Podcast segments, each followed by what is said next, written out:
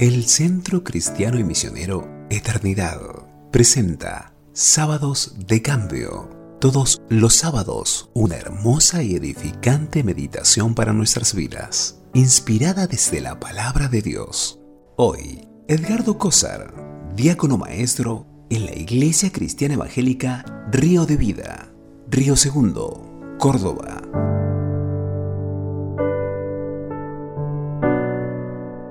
Hechos 9:25 dice, Entonces los discípulos, tomándole de noche, le bajaron por el muro, descolgándole en una canasta. Hechos capítulo 9 nos relata la conversión de Saulo. Saulo era perseguidor de la iglesia y opositor a la fe cristiana. Había perseguido y apresado a decenas de seguidores de Jesús, obligándolos a negar su fe. Sus manos estaban manchadas de sangre. Mientras se dirigía a la ciudad de Damasco, Saulo se encontró con Jesús mismo en el camino. Ese encuentro con el Señor Jesús resucitado transformó su mundo. Su pecado fue confrontado, su orgullo fue quebrantado y su actitud de rechazo hacia la persona de Jesús fue depuesta y reemplazada por una actitud de rendición, aceptándolo como el Señor de su vida. Pero ahora que Saulo ha nacido de nuevo, necesita transitar un largo camino para llegar a la madurez. Y ese camino nunca es una senda solitaria. Dios nos provee de compañía para que no caminemos solos.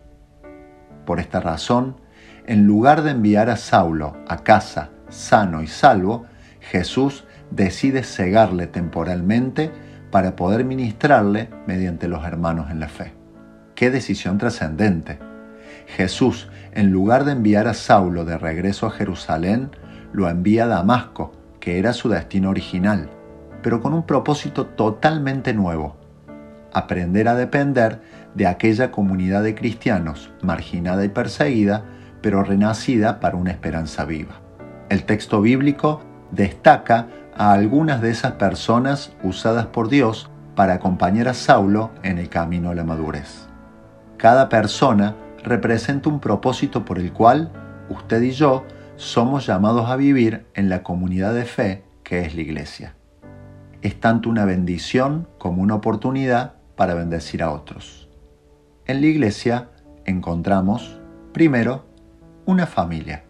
Ananías llama a Saulo hermano. Lo reconoce como hijo de Dios y por tanto su hermano.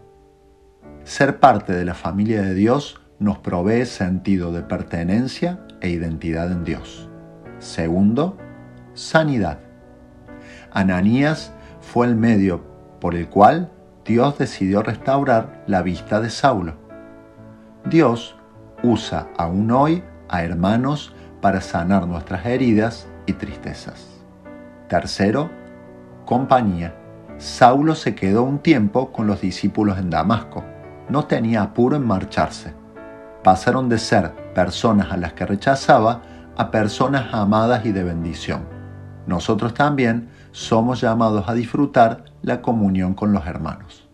Cuarto, sostén. Cuando Saulo se vio acorralado por compartir su fe, fueron los hermanos de la comunidad de Damasco los que sostuvieron la soga que llevaba la canasta para que pudiese huir. Aún hoy, Dios pone hermanos que nos sostienen en oración y consejos para no caer abatidos. Así de importante es la familia de Dios. Cada vez que un Saulo se transforma en un Pablo, lo logra con el apoyo de muchos hermanos que acompañan y sostienen. Nunca la madurez es un proyecto individual. Siempre es un proceso que vivimos acompañados de la comunidad provista por Dios para caminar con nosotros en el camino de la fe. Ame la iglesia, camine acompañado. Damos gracias a Dios y oremos por la vida de Edgardo. Es esposo y padre de cuatro hijos. Enseña la Biblia en la Iglesia Cristiana Evangélica de Río de Vida, de la ciudad de Río Segundo, Córdoba. Trabaja como profesor en comunicación social en escuelas secundarias de gestión pública. Dios mediante será hasta el próximo sábado. Antes, escuchamos la música de Ministerio Atributos, Familia de Dios.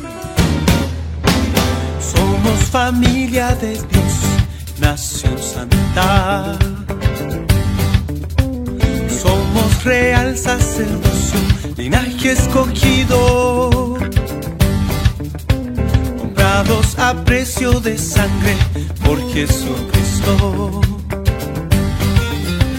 siendo un cuerpo de amor por su espíritu. Somos familia de Dios, nación santa. Somos real sacerdocio, linaje escogido. A precio de sangre por Jesucristo.